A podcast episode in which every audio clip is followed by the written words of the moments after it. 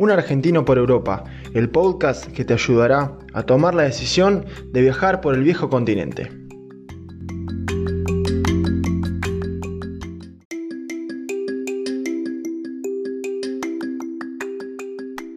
¿Qué tal? Mi nombre es Gabriel Díaz y este es mi primer podcast. La verdad que hace tiempo que tenía ganas de, compartir mi experiencia con, con todos ustedes y bueno, hoy me animé. Hoy es 10 de febrero del 2020 y me encuentro en la ciudad de, Helsinki, en el barrio de Arabia.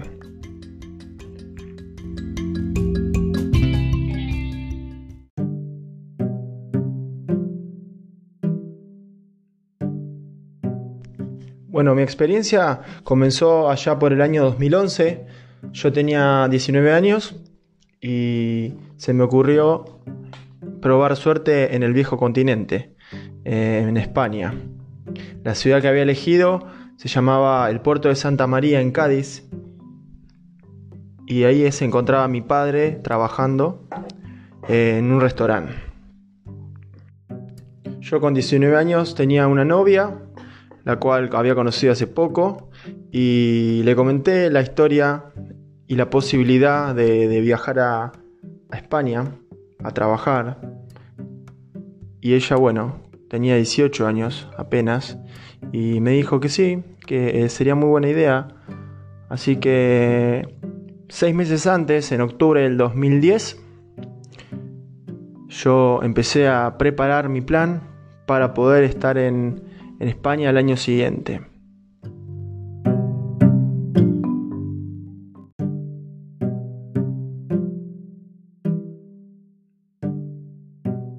La previa. ¿Cómo fue la planificación para poder ir a España?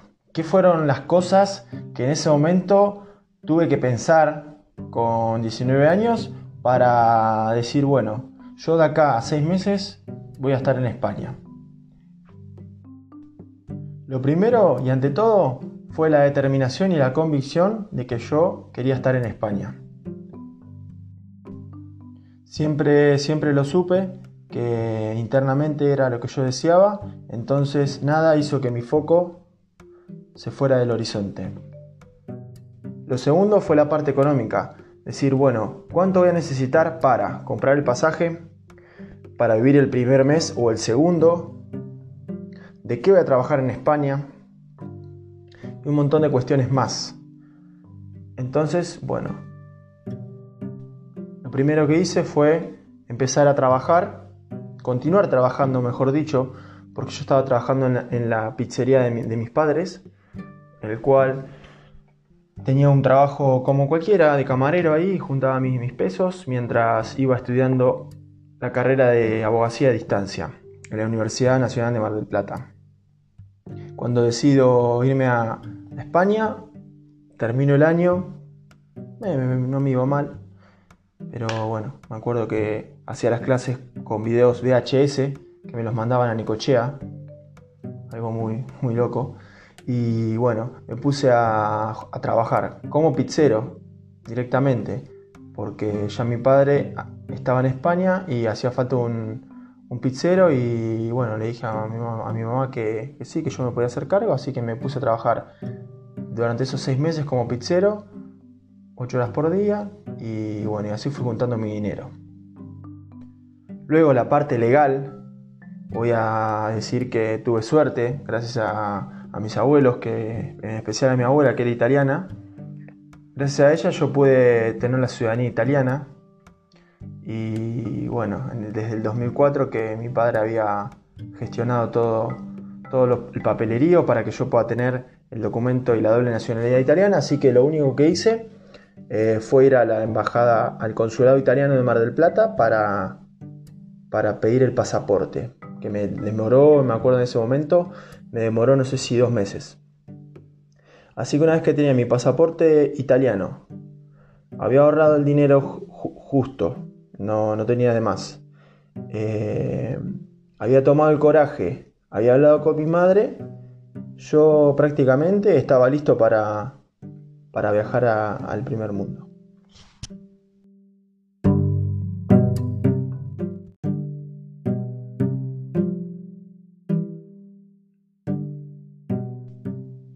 Iban pasando los meses, pasó noviembre, pasó diciembre, pasó enero, pasó febrero y llegamos a marzo, un mes antes de viajar.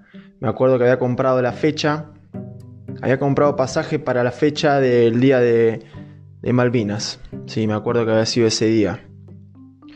Eh, como siempre en Argentina, ese momento la economía no era buena y me acuerdo que comprar euros no era fácil, así que tuve que comprar, el último día estaba comprando los euros.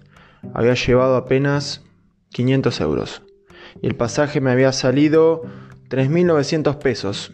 Más el seguro de viaje había pagado algo de 4.300 pesos y mm, el euro en ese momento estaba alrededor de 3,50, una cosa así. Así que el pasaje de avión me había salido carísimo, casi 1.000 euros había pagado el pasaje de avión mío, más el pasaje de avión de mi novia. Ella había pagado lo suyo y yo había pagado lo mío. También me acuerdo de una fiesta de despedida que me habían hecho mis amigos, en la pizzería como siempre, nos juntábamos los sábados, una vez que cerraba la pizzería, eh, usábamos el salón ahí, tomábamos, tomábamos algo, escuchábamos un poco de música, a veces íbamos a la discoteca y bueno, los chicos me habían hecho una, despedida ahí muy bonita, así que entre abrazos, entre llantos y entre risas, eh, llegó el día de, irnos a España. Con una maleta cada uno, un montón de dudas y nos embarcamos a la aventura.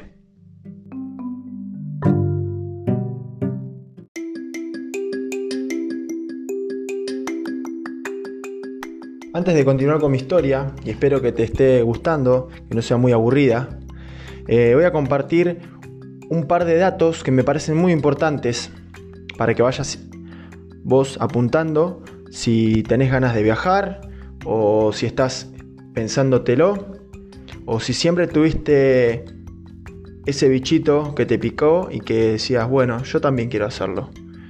Te voy a compartir algunos datos importantes para que vos te vayas haciendo un panorama de, cómo, un panorama real de cómo podés planificar tu propio, tu propio viaje.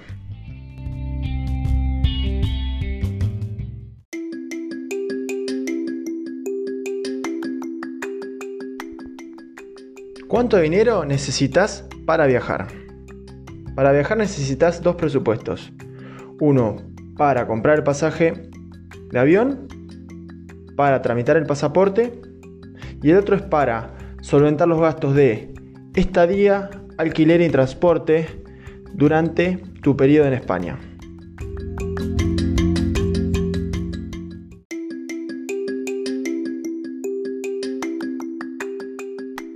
Para tramitar el pasaporte vas a necesitar tener tu DNI argentino y una residencia en la provincia de Buenos Aires o en cualquier provincia del país. ¿sí? Y vas a necesitar el certificado de antecedentes penales. Con esas tres cosas vos podés ir a tramitar tu pasaporte argentino. Ese pasaporte solamente te va a servir para estar solamente tres meses como turista durante el territorio europeo.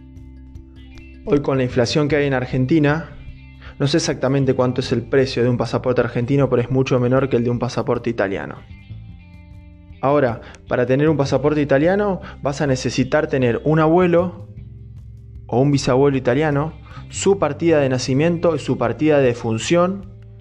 Y si es eh, directo, es decir, si es tu padre, no necesitas más que esas dos cosas. Ahora, si sos el nieto o el bisnieto, vas a necesitar la partida de nacimiento de tus codescendientes, es decir, si vos sos nieto, vas a necesitar la partida de nacimiento de tu padre que diga que es tu padre. Tenés que demostrar el lazo de, sanguineidad.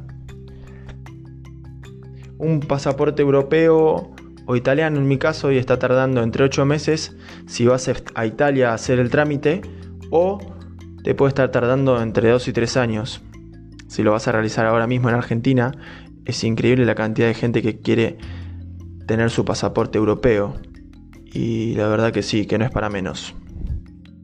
Vas a necesitar también de un traductor que pueda traducir tus partidas de nacimiento al italiano y vas a necesitar sobre todo paciencia.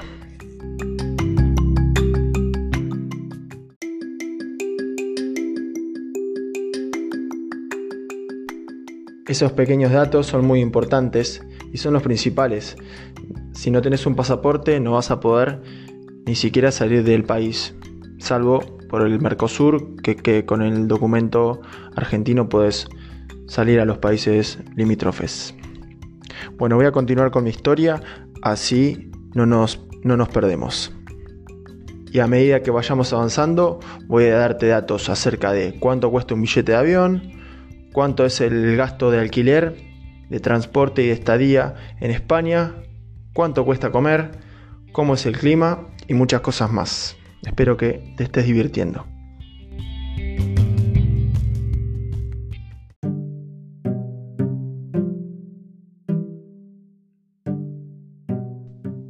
Bueno, llegó el día.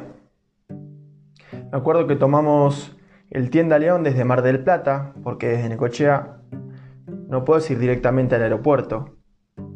Entonces nos fuimos a Mar del Plata en autobús y de Mar del Plata nos tomamos el Manuel Tienda León directamente a Ezeiza. Me acuerdo como si fuera ayer, yo llevaba una maleta negra, mi exnovia llevaba una maleta también negra, estábamos llenos de ropa porque íbamos a caer justamente en primavera en España y en el continente europeo, como está por encima del límite, por encima de la línea del Ecuador, cuando en Argentina es verano, allá es invierno. Y cuando en Argentina es invierno, allá es verano. Nosotros nos estábamos yendo en otoño, así que en España el clima era de primavera. Bueno, no le quiero contar esas últimas horas antes de tomar el, avión. No existía WhatsApp, eran mensajes de texto nos sudaban las manos, eh, no sabíamos qué hacer, como todo. Estábamos muy nerviosos, no, sabíamos lo que nos, esperaba, no había mucha información acerca de, España, salvo lo que me contaba mi papá, eh, hacíamos alguna que otra llamada por, por Skype y demás. Tomamos el avión de la aerolínea Air Europa, que creo que ya no existe, que fue comprada por otra, por otra empresa un avión normal, la comida del avión era normal, pero estábamos ahí nosotros dos, súper, súper ansiosos, súper eh, contentos, mirando todo el avión, era algo nuevo para nosotros. Miramos una película, creo que era Megamente, sí, era Megamente. Eh, sacamos fotos, me acuerdo que tenía una camarita Kodak de estas chiquititas. Eh, y nada, bueno, 14 horas de vuelo, tardaba una hora más, una hora y media más que ahora, y llegamos al aeropuerto de Madrid, al aeropuerto de Barajas.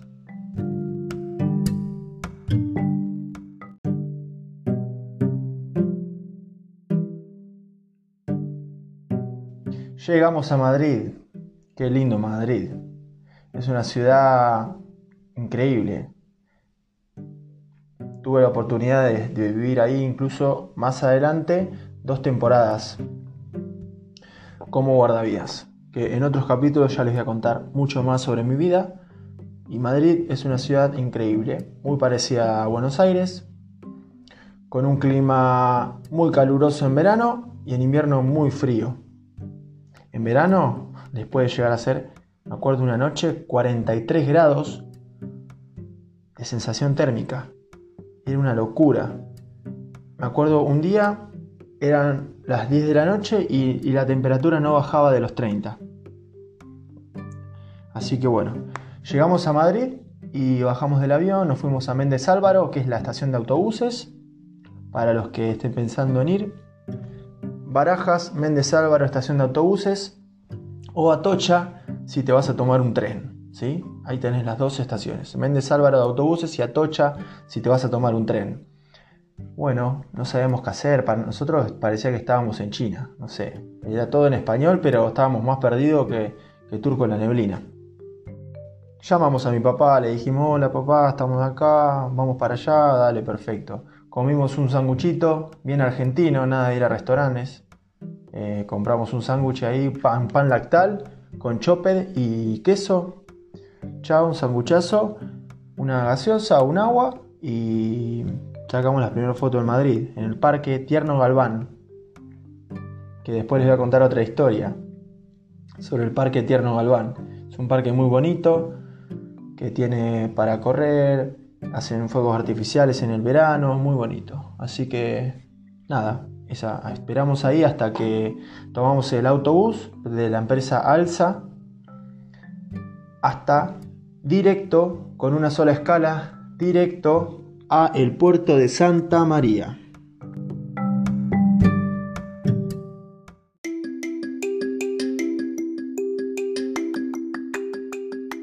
Aprovecho para darles un poco de información y decirles que España es un país muy bueno, que está entre los mejores en cuanto a la calidad de vida.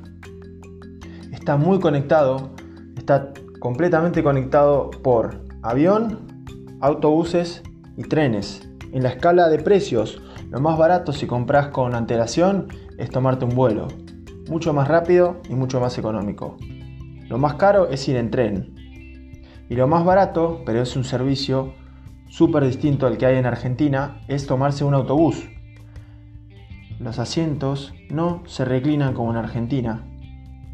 Y si sos alto como yo, te va a quedar el cuello colgando a modo de a modo de no sé, de colgante y cuando llegues a tu destino después de 5 o 6 horas de viaje, no vas a poder ni siquiera agachar la cabeza. Así que bueno, así llegué yo al puerto de Santa María, con un dolor de cuello que no me lo podía creer.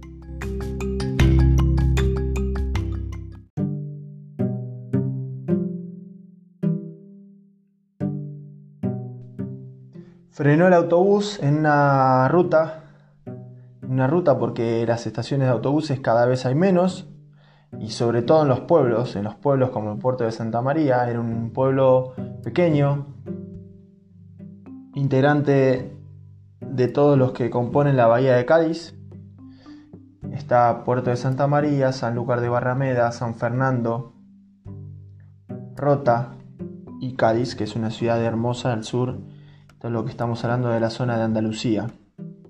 Muy calurosa en el verano, un territorio en el cual estuvo, estuvo mucho tiempo en poder de los árabes, muy influenciado por los árabes y tienen una forma muy particular de hablar.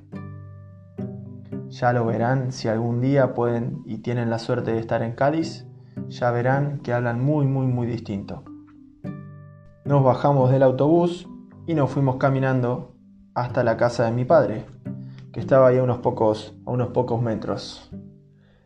Y ahí conocimos la forma de vivir de los españoles vivían en unas especies de urbanizaciones. Si ya viviste en España, sabes de lo que te hablo. Y si no fuiste, imagínate como si fuera un complejo de, apartamentos de no más de cuatro plantas, eh, rodeado por un paredón de dos metros y como si fuera un barrio privado, con su código para entrar, y en el medio de la urbanización Puedes tener una canchita de tenis, una pileta chiquitita. Y bueno, ahí los vecinos viven tranquilos, en paz. Y hacen su vida cotidianamente. El pueblo al que llegábamos era un pueblo normal, una ciudad-pueblo normal. Y, nosotros estábamos estúpidos totalmente, estábamos súper obnubilados, mirábamos para todos lados para mí, te juro, en ese momento pensé que estaba en Marte, porque yo miraba los coches y me parecían que esos coches no estaban en Argentina. Mi papá trajo unas comidas y decía, uh, esto no existe en Argentina. Estaba como que no, no entendía nada. Bueno, ese día cenamos ahí tranquilos, fuimos a la habitación, por un precio, creo que pagaba 400 euros el piso, en, Andalucía los precios son bastante económicos, mucho más barato que en Madrid, que en Barcelona, que en Málaga. Eh, pagaba 400 euros, 450 euros el piso y tenía tres habitaciones en primera planta y en la planta baja tenía la cocina con el living. La verdad que estaba, estaba muy bien. Para los otros tres estaba espectacular. Nosotros pasamos todo el verano y la primavera en esa calle, en, esa, en ese piso, en la calle de la música. Así se llamaba la calle. Era una urbanización nueva que estaba en la, casi al principio de la ciudad. Y toda la urbanización se llamaba, perdón, se llamaba Urbanización de la Música y nosotros estábamos en la calle Piano. Después estaba la calle Guitarra, la calle Violín y así sucesivamente. Imagínate, llegas a un lugar donde la calle tiene nombre de, de instrumentos musicales y donde donde mirás para todos lados y te parece todo nuevo y todo muy bonito. Esa, esa fue mi primera sensación. Yo pensaba que estaba en el paraíso.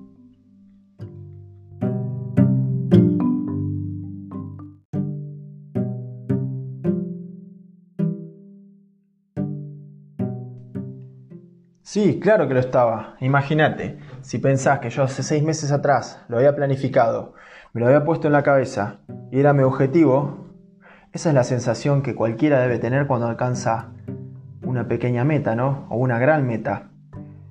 Es algo, es una adrenalina, es una sensación de satisfacción de decir, llegué, estoy acá, vale. Pero ahora, ¿qué hago? ¿Qué iba a hacer? Como siempre, yo no dejaba nada librado al azar, o intentaba no dejarlo, y como nadé toda mi vida, soy nadador, lo más rápido para poder insertarme laboralmente en España era ser socorrista o guardavidas.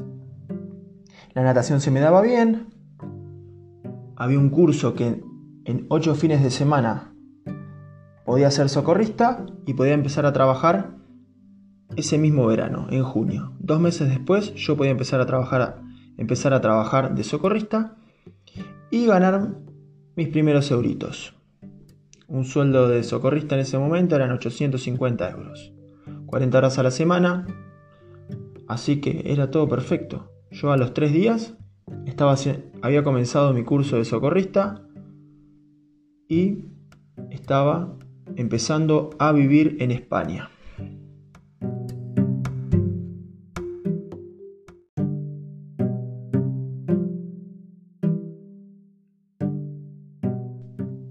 Espero que te estés divirtiendo con mi historia. Trato de contar un poco de mi historia y a su vez ir dándote información para que vos te vayas armando tu estructura mental, tu plan y puedas ponerte en mi lugar, ponerte en el tuyo y armar tu propio camino. Ese es el objetivo de, este podcast, de esta, de esta serie de podcasts que voy a ir armando para que mi experiencia te sirva a vos también. Así que ahora te voy a dar más datos importantes y los voy a actualizar al día de hoy porque España es un país que se puede considerar del primer mundo, pero que hay inflación. Y a su vez los sueldos no son los mismos que hace 10 años, la comida no vale lo mismo que hace 10 años, aunque no lo creas, hay un poquito de inflación. Por ejemplo, el litro de leche hace 10 años, hace 9 años, costaba 40 céntimos y ahora cuesta 50, 55, 60. O sea que los precios van subiendo en todo el mundo, no solo en la Argentina. Así que ahora te voy a empezar a pasar los datos de cuánto cuesta un pasaje de avión, cuánto dinero necesitas para alquilar, cuánto dinero necesitas para comer, dónde compras tu comida, ¿Cuánto cuesta el transporte? Es algo general y te voy a hablar un poco de Andalucía, un poco de Madrid, un poco de Barcelona. Esos tres lugares. O Valencia, que es donde estoy viviendo actualmente.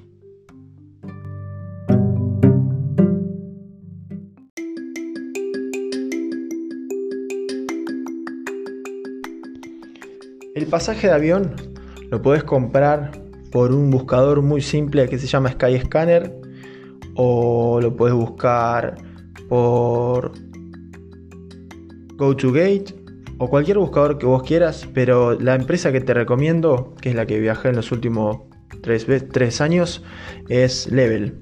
Fly Level tiene una línea low cost que comunica Buenos Aires con Barcelona Y por ejemplo, para ir y vuelta Argentina, Buenos Aires, Argentina, conseguí con, un tiempo considerable de anticipación, conseguí por 550 euros, ida y vuelta. Precio normal vas a conseguir por 700, 800, 680. Precio caro, si te demoras en la, en la compra del pasaje, puedes llegar a pagar hasta 1000 euros. Te estoy hablando de un vuelo directo por Fly Level. Después cada uno puede ir buscar con distintas conexiones, con distintas escalas. Pero si podés encontrar un vuelito de Fly Level, que es de la compañía low cost de Iberia, Buenos Aires, Barcelona, vas a encontrar buenos precios. ¿Cuánto es el costo de vida en España? Bien, para comer depende del tamaño, depende de lo que comas, depende de la calidad de tu alimentación.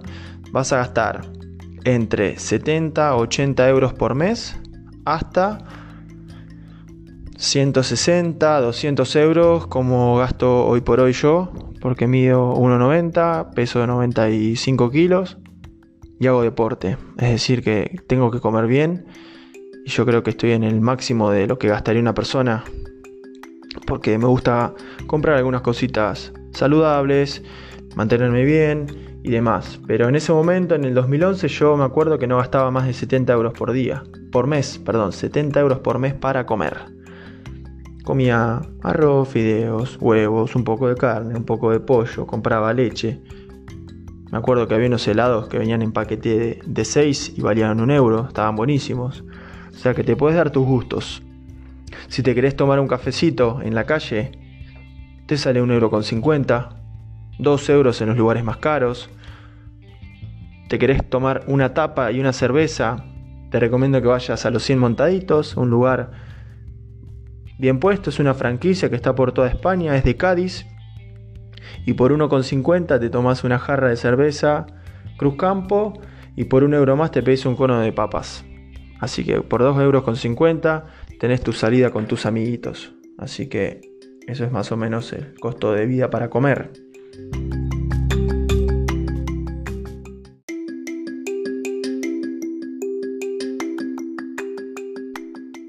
Ahora vamos a hablar del alquiler.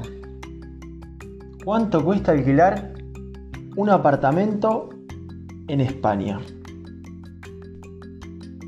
En España alquilar un apartamento te vas a pagar desde 300 euros hasta infinito punto rojo porque hay pisos que pueden costarte 2.000, 3.000 euros en Madrid, en las afueras, en un barrio un poco pijo como dicen acá, y vas a tener una mansión por 3.000 euros. Pero no, para la gente común y corriente como nosotros no hace falta alquilar una mansión, sino que con un piso o un estudio, como le llaman acá, que es un loft, podés conseguir por 300, 400, 500. Depende. Por ejemplo, dónde vayas a vivir, muy importante, dónde vayas a vivir. Yo te, yo te hablo ahora de Andalucía. Andalucía, Puerto de Santa María, yo pagaba 450 euros un apartamento de tres habitaciones en dos plantas. Por ejemplo, si vas a Málaga, vas a pagar un precio similar porque estás todavía dentro de la comunidad de Andalucía. Pero si te vas a Madrid, si te vas a Barcelona, no vas a conseguir por menos de 700-800 euros un piso. En una zona regular, si te querés acercar al centro de la ciudad, vas a pagar cada vez más. Recomendación, si venís por primera vez y solo y por un tiempo limitado, es decir, por menos de un año, alquilar una habitación es muy común acá en España y vas a pagar mucho menos. Puedes conseguir una habitación desde 150 euros en, en Cádiz, Andalucía, o ya te vas para Madrid, Barcelona, Valencia, puedes pagar 250, 350, 400 euros con los servicios incluidos. Y es un modus operandi que se usa muchísimo. Yo cuando trabajé en Madrid alquilé habitación por 300 euros. Cuando trabajé en Salou también tuve suerte y pagué 250. Pero bueno, ese es el costo de, de la vivienda. A veces tenés incluidos los gastos como el agua, la luz y la electricidad, perdón. ya, el agua, la luz y el gas en algunos casos, o a veces te los cobran aparte. Por último, tenemos lo que es el transporte. El transporte, podés pagar tu tarjeta de autobús, tu abono mensual desde 20 euros hasta 55-60 euros si tenés más de 26 años. Eh, creo que eso funciona para toda España. Te hablo del caso de, Madrid en este, este ejemplo. En el caso de Madrid tenés el abono mensual de metro y de autobús por menos de, por menos de, 55 euros para viajar todo, el mes. Sino también puedes usar las bicis eléctricas o las bicis de la ciudad, como en, en Capital Federal. O si no, directamente te compras una bici de segunda mano eh, por la aplicación Wallapop o por mil anuncios. Y por 50, 100 euros te consigues una linda bicicleta y te manejas en bicicleta eco-friendly y ya está, que sería mi, recomendación.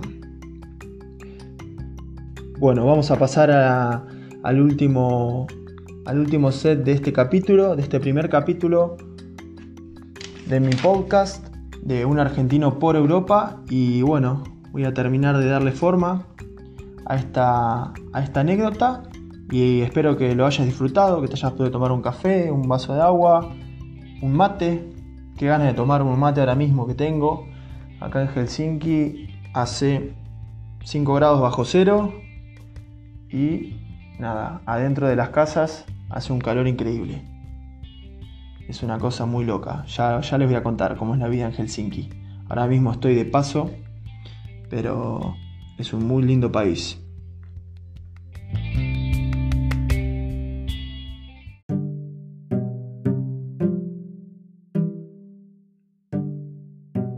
Bien, esta historia no termina acá. Voy a seguir publicando podcast tras podcast a medida que este proyecto vaya creciendo. Así que la próxima semana, si Dios quiere y seguimos acá, voy a estar publicando el segundo capítulo de mi podcast.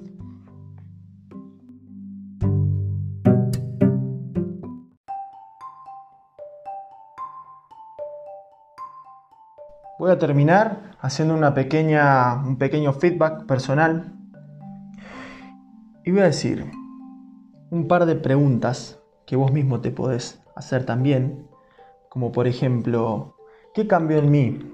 Ese viaje fue el punto inicial para que yo hoy esté donde estoy. A partir de ese viaje en el 2011, yo nunca más volví a ser el mismo. Mi mente se abrió, crecí, pude ver otras realidades. Es decir, fue muy positivo ese viaje para mí. Ese primer contacto con, España, con el mundo. Fue algo que voy a estar toda la vida agradecido de poder haber tomado esa decisión con 19 años y haberme embarcado a todo o nada.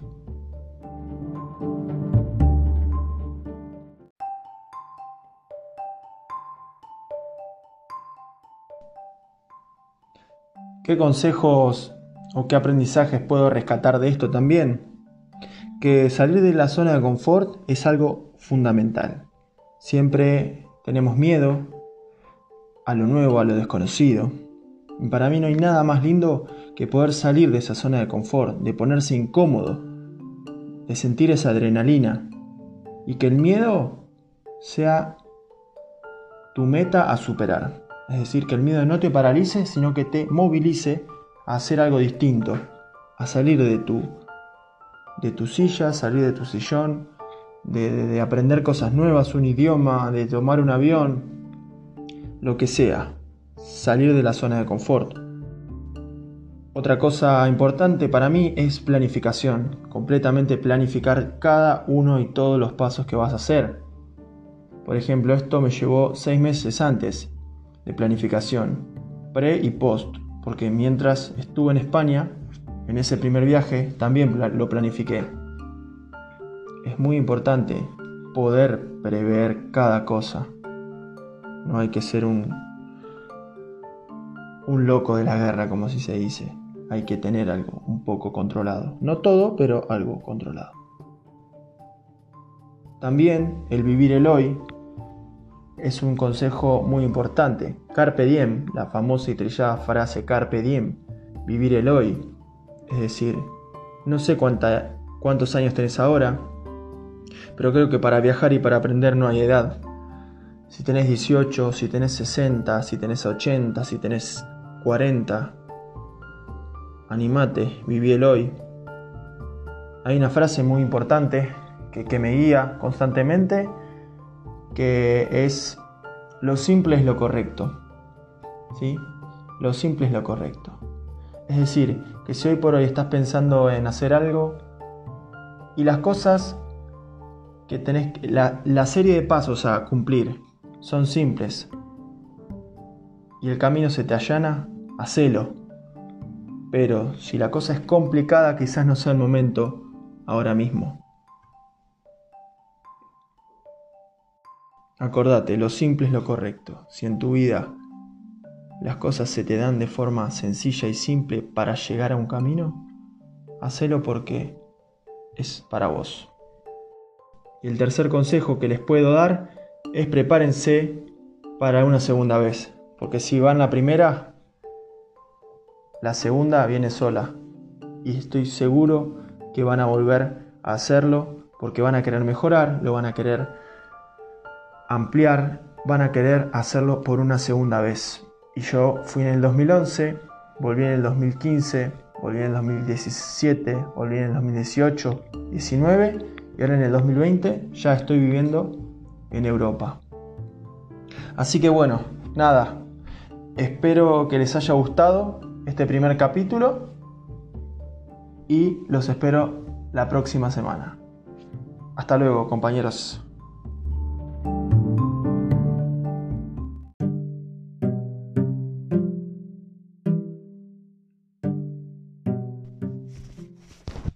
Acordate, si te gustó, seguime y compartí esta información con todos aquellos que quieran viajar, que quieran sentirse inspirados, que quieran un poco de información y se sientan acompañados en esta aventura de salir de la zona de confort y de viajar a Europa. Te mando un saludo, mi nombre es Gabriel y nos vemos la próxima.